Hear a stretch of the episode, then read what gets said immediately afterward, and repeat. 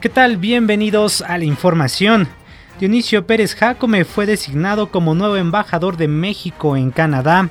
El gobierno capitalino puso en marcha el programa Niños y Niñas Fuera de Peligro, el cual resguardará la integridad de los menores que se encuentran en situación de calle.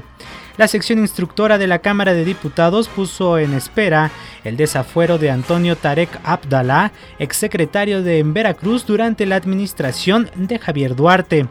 Agustín Carstens, presidente del Banco de México, confió en la renegociación del Tratado de Libre Comercio con Estados Unidos y Canadá, donde apuntó que se debe de hacer incluyente y darle un rostro humano.